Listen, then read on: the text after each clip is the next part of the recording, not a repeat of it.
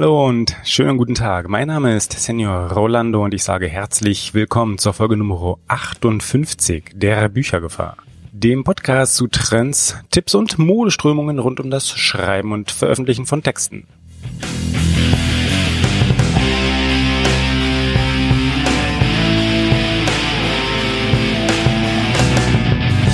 Wir haben jetzt, wir haben jetzt hier Oktober, Ende Oktober mittlerweile schon 2017. Es ist trotzdem die erste Folge nach der diesjährigen Buchmesse in Frankfurt.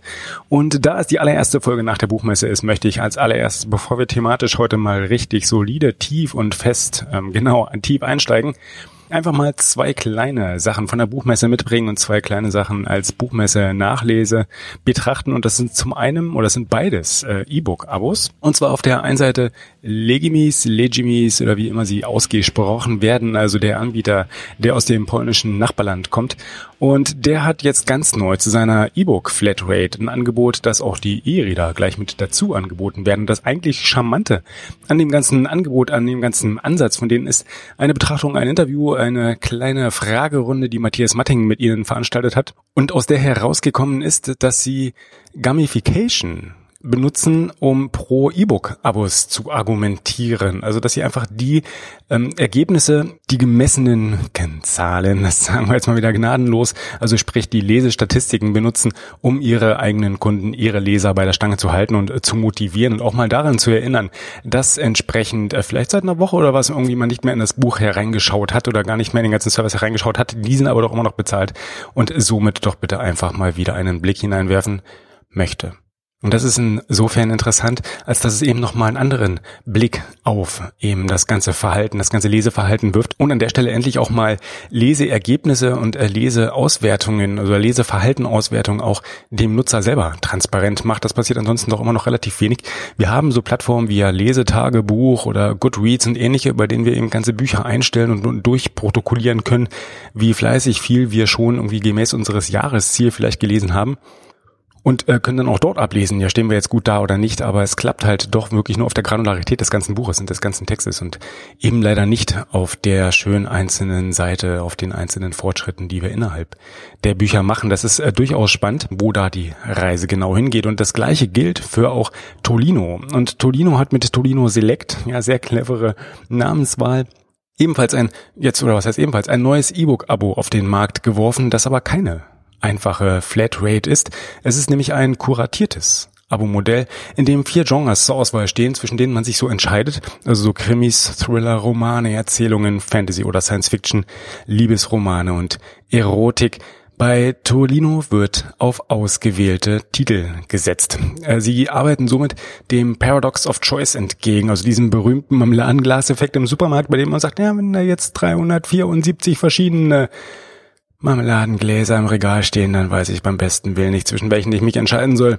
Wenn aber genau vier im Regal stehen, dann fällt mir die Wahl leichter und dann bin ich nachher letztendlich auch mit meiner Entscheidung glücklicher, denn äh, eins aus vier, die Chancen stehen gut, dass ich das Richtige gewählt habe, eins aus 300 und wie viel auch immer es gerade waren, die Chancen stehen deutlich, deutlich geringer oder die Wahrscheinlichkeit ist einfach deutlich, deutlich höher, dass eins der anderen doch ganz bestimmt eventuell möglicherweise vielleicht meinem potenziellen Geschmacksempfinden, Erlebnis und Erwartungen besser gerecht geworden wäre. Das also haben wir hier nicht an der Stelle. Hier trifft Tolino eine regelmäßige Vorauswahl und sagt, okay, aus diesen Titeln äh, könnt ihr dann entsprechend äh, lesen und euch bedienen. Wir helfen euch, wir begleiten euch und wir filtern auch schon mal vor, sodass dieser Schritt für den Leser entfällt.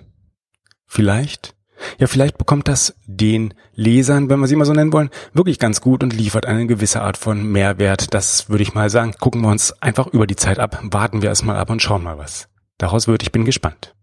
Tja, nach der Frankfurter Buchmesse ist eins immer ganz sicher, nach dem Oktober kommt der November. Und jedes Jahr im November kommt ganz klar der Nano Vrimo, der Nano Rimo, der National Novel Writing Month. Eine wunderschöne Erfindung, die einfach alle Autoren, alle angehenden Autoren dazu motivieren möchte zu sagen, einfach mal den depressivsten Monat des Jahres zu nehmen und nicht den Kopf in den Sand zu stecken, sondern mit dem Finger in die Tasten zu hauen und einen Text von, ja, potenziell möglicherweise und zielmäßig oder äh, zielstellungsmäßig 50.000 Wörtern Umfang, also einem, naja, umfangreicheren Novelle oder einem eher ähm, sparsamen Roman, im ersten Entwurf einfach mal gerecht zu werden. Da heißt es ganz klar, schaffen, schaffen, schaffen, also schreiben, schreiben, schreiben bei 30 Tagen, 1667 Wörter im Durchschnitt am Tag. Das ist eine ganz sportliche Sache, muss man erstmal schaffen. Aber etwas Ablenkung schadet dadurch nie. Wann schafft man schon mehr als genau dann, wenn man mit der einen Aktivität vor der anderen prokrastiniert, produktiv prokrastiniert? Und warum nicht zu eben dieser Ablenkung zum Beispiel Interviews der ersten Online-Autorenmesse nutzen? Was das jetzt wieder ist?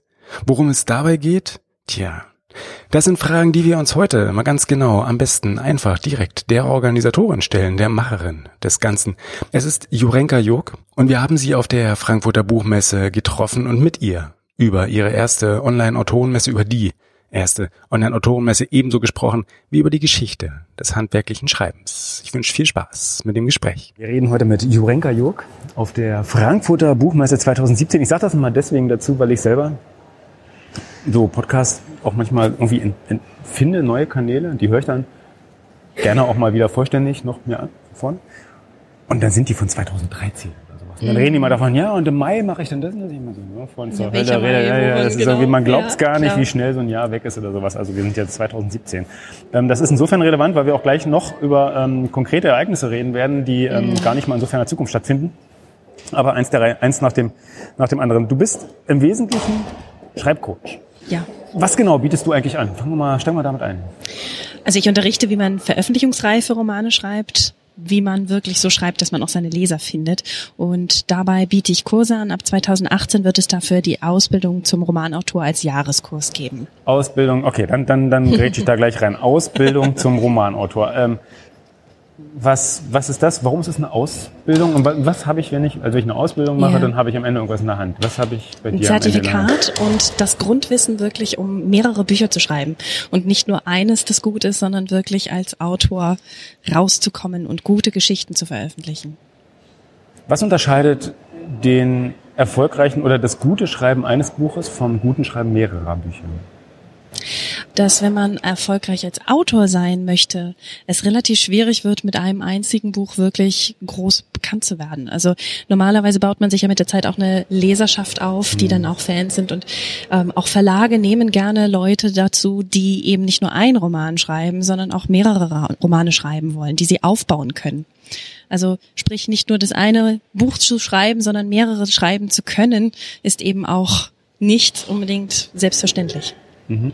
Wenn ich jetzt so eine, oder wenn jemand so eine, so eine Ausbildung bei dir durchläuft, wie viel Zeit nimmt er dafür sich ungefähr und schreibt die in seinen Kalender rein. Mhm.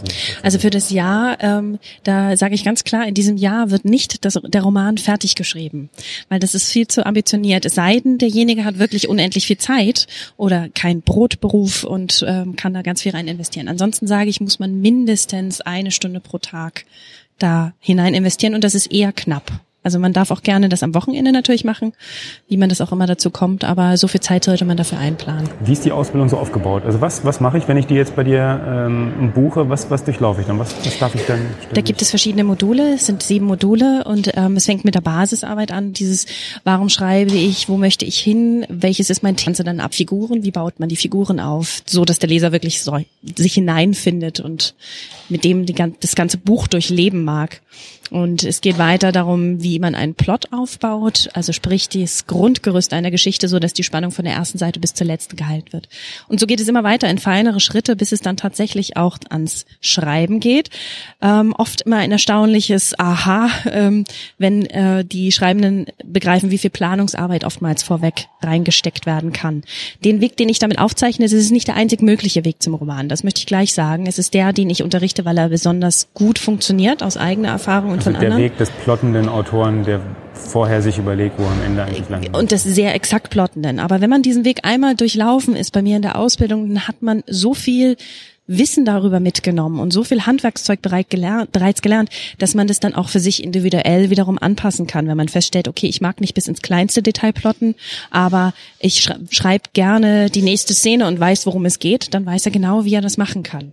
Das heißt, es lohnt sich einmal wirklich dieses Konstrukt sozusagen so auch gelernt zu haben, und das am eigenen Roman ausprobiert zu haben, denn darum geht es natürlich auch, das gleich in die Praxis umzusetzen, um dann wirklich fähig zu sein, das die Handwerkszeugskiste zu öffnen und genau das rauszunehmen, was man gerade braucht.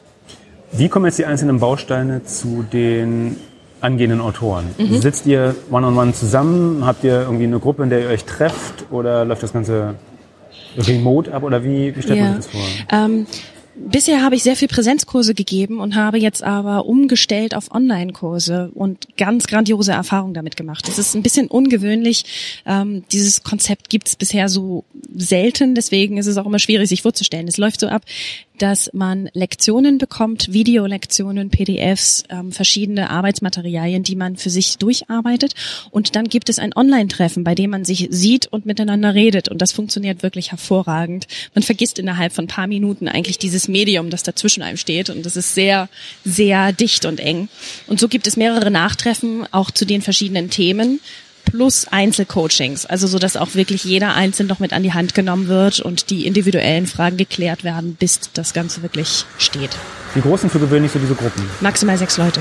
Sechs Leute. Ja, mit mehr arbeite ich nicht, weil ich möchte, dass auch die Autoren aufeinander wirklich eingehen können und noch mehr würde dann auch noch zu viel Zeit fordern und ähm, man muss ja auch die anderen Geschichten dann kennen. Aber man lernt sehr viel auch von den anderen. Die nächste Frage, inwiefern arbeitet ihr jeweils gegenseitig dann auch mit den Texten der anderen? In den Arbeiten kommt das vor und ich schnüre dann auch noch sozusagen Partnerschaften, sofern gewünscht, so dass sich da auch die Autoren noch dichter gegenseitig unterstützen. Also sowohl natürlich in den Treffen, als auch dann eben noch die Autoren im Einzelnen. Also dann gibt's da ein Paar oder auch eine Dreiergruppe, die dann zusätzlich noch sich trifft und es sich bespricht dabei. Mhm. Nun sind die Aspekte, die du bisher genannt hast, eher so schreibender Natur.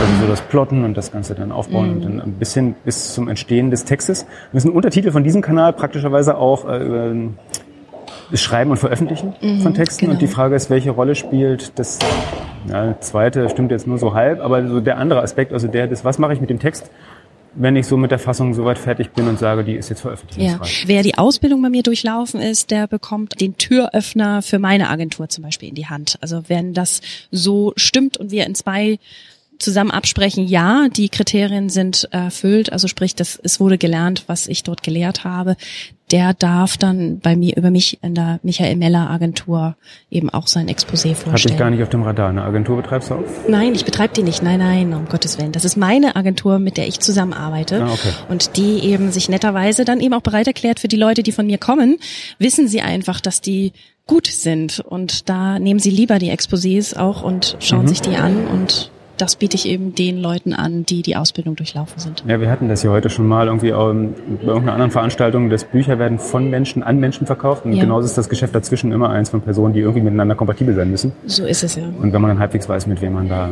potenziell zu tun hat, dann ist das ganz, ganz hilfreich. Mhm. Ähm, machst du jetzt, ich weiß gar nicht, ich glaube auch zum ersten Mal, ähm, und ich weiß nicht, ob das ergänzend zu den Kursen ist oder ob das ein komplettes Komplementärprogramm ist. Mhm oder irgendwie sich auch integriert eine Online-Autorenschule.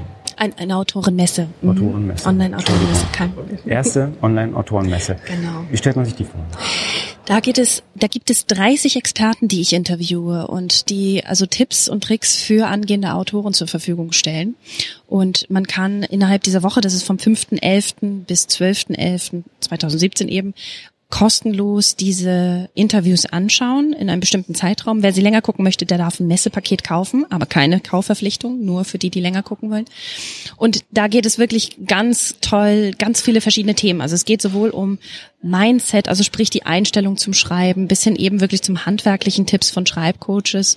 Es ist auch eben die Michael Meller Agentur ist dabei, wo man seinen Roman auch pitchen kann und ähm, Verbandsmitglieder, also ganz viele verschiedene Typen, so dass für jeden was dabei ist. Es sind auch Bestseller-Autoren darunter, die wirklich aus dem Nähkästchen plaudern, wie sie zu ihrem Erfolg gekommen sind, wie sie ihre Bücher schreiben, wo sie es gelernt haben.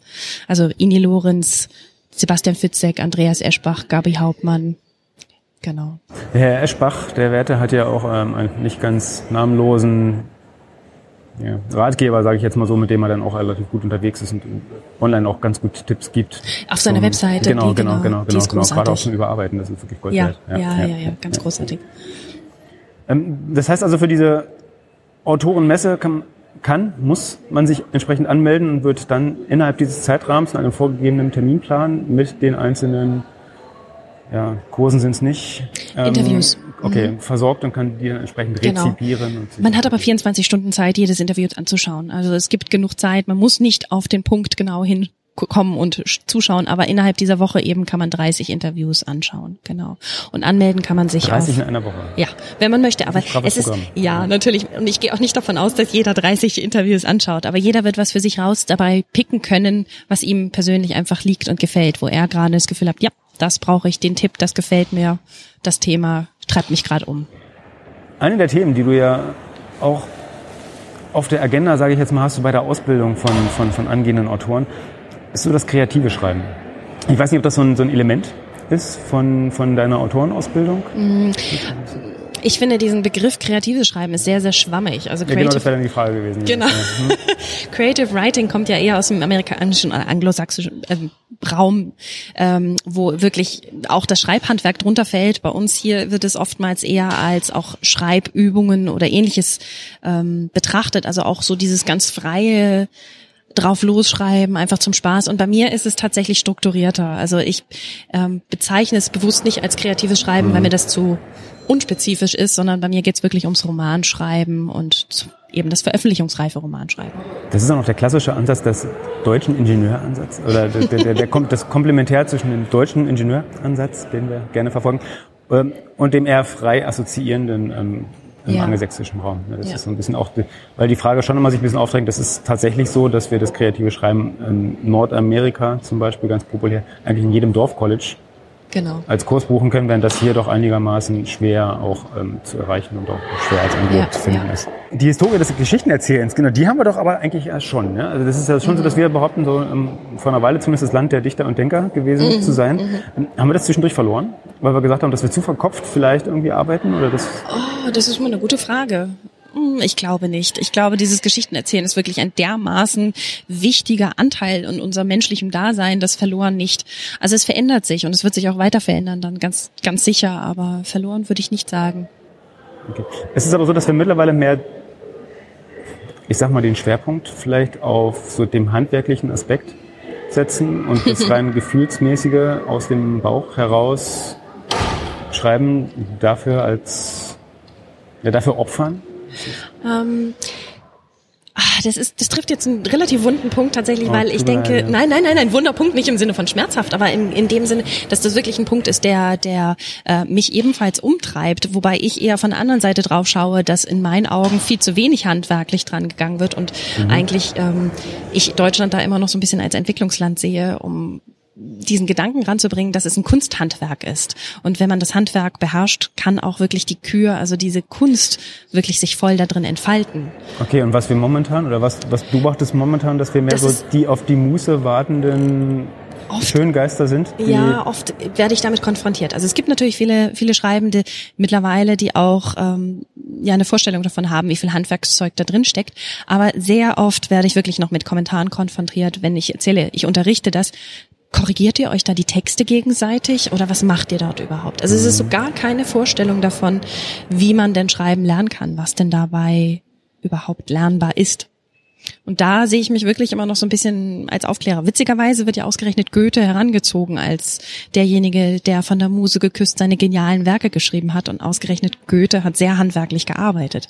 Also da ist auch sehr viel eben Romantik mit dahinter. Nostalgisch verkehrt. Nostalgie, ja, genau. Mhm. Und ich glaube, die hindert eher. Also diese Vorstellung, man müsse das alles aus dem Bauch heraus können. Das ist ähm, ein ganz schön hoher Anspruch. Ja, ja, das ist letztendlich das Handwerk zu beherrschen und zu können, gibt letztendlich die Freiheit, dann dazu sagen, okay, was mache ich denn jetzt mit der Muße, wenn sie dann irgendwann vorbeiläuft, genau, ja, oder genau. wie fange ich die eigentlich an, dass ich dadurch dann irgendwie merke, wie muss ich eigentlich auch in die Welt hinaus horchen und gucken, ja, genau. um sie dann auch wirklich greifen zu können. Wenn du exemplarisch so ein, zwei Punkte aus diesem Handwerkskasten herausgreifen müsstest, solltest, mhm. oder jemand fragt, das mal zu tun, ähm, welche wären das dann? Würdest du zum Beispiel den Schwerpunkt mehr so darauf legen, macht euch einen Kopf um den Plot, um das Inhaltliche oder mhm. liegt der Schwerpunkt eher im Charakter oder hängt das ein bisschen ab von dem Text, der entstehen soll, dass die Charaktere Nee, also für mich ist tatsächlich die, die, die, die, Ah ja gut, also sind natürlich alle Punkte irgendwo wichtig, natürlich ganz klar. Aber für mich ist wirklich eine ganz, ganz wichtige Basis die Figuren weil die Figur ist wirklich das Vehikel, um den Leser überhaupt in den Text hineinzuziehen. Wenn die Figur nicht irgendwo den Leser mit abholt und einlädt, eben 250, 300, 400 Seiten mit dieser Figur zu verbringen, dann wird der Leser nicht das zu Ende lesen. Also die Figur ist ganz sicher die Basis dafür. Und in der heutigen Zeit ist es eh so, dass die Figur auch gleichzeitig meistens die Geschichte ist. Also tausche ich die Figur aus, habe ich eine andere Geschichte. Und dementsprechend ähm, lohnt es sich wirklich ganz genau in die Figur hineinzuschlüpfen und eigentlich hier auch schon Schauspielarbeit zu leisten als Autor. Nämlich erstmal in die Figur hineinzuschlüpfen, damit dann später auch der Leser hineinschlüpfen kann. Schauspielarbeit auch in dem Sinne, dass ich mir vorstelle, wer könnte potenziell in einer Verfilmung ähm, die Rolle übernehmen? Um, wenn, das hilft, ja. Wobei darum geht's mir jetzt nicht dabei, marketingtechnisch das zu überlegen, sondern eher so in die Richtung, sehe ich den Film vor dem, meinem eigenen inneren Auge, dann fällt es mir sicherlich auch leichter, das so aufzuschreiben, dass der Leser so dieses, dieses Kopfkino erfährt. Das ja. Okay.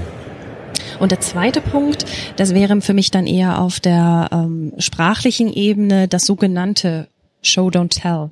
Das knüpft da eigentlich nämlich sehr schön an. Show Don't Tell heißt ja so viel wie zeigen, nicht berichten. Mhm. Und ähm, das würde ich sagen, ist auf der sprachlichen Ebene ein, ein Handwerksmittel, das unglaublich gut eben funktioniert, um dieses Kopfkino wieder zu erzeugen, also um den Leser dort reinzusaugen. Das heißt, es geht weniger darum, zu berichten, dass jemand Angst hatte oder ähm, ja ja, es geht mehr darum, es zu zeigen, was passiert dort, weil wenn ich diese Bilder schaffe, in Worte zu fassen, dann entwickeln sich wiederum Bilder im Leser und das ist genau das, wo er versinkt und dann die Welt um sich herum vergisst. Wunderbar, schönes Schlusswort. Ich danke dir vielmals. Sehr gerne, ich danke Und viel Spaß noch auf der Buchmesse. Dankeschön. Tja, Leser in die Geschichte ziehen, so dass sie ihre Umwelt quasi vergessen oder doch zumindest ein klein wenig ausblenden. Besser, besser wird's doch nun wirklich nicht, oder? Das kann zumindest immer ein valides Ziel des Schreibens sein. Das sollte vielleicht sogar auch immer ein valides Ziel des Schreibens sein. Nehmen wir doch diesen Vorsatz einfach mal mit für künftige Geschichten. Zum Beispiel jenen, die wir während des Nano Vremo, also während der äh, lustigen Schreib Wettschreibaktionen im November verfassen und zu den verschiedenen Aspekten des Schreibens während dieser Zeit, aber auch darüber hinaus, können wir uns durch die Interviews der ersten Online-Autorenmesse wundervoll inspirieren und anregen lassen. Die Links eben dorthin sowie zu allen anderen erwähnten Aktionen, Personen und Angeboten gibt es wie gewohnt in den Shownotes zu dieser Episode und die Shownotes da ganz selbstverständlich unter büchergefahr.de Schrägstrich 58.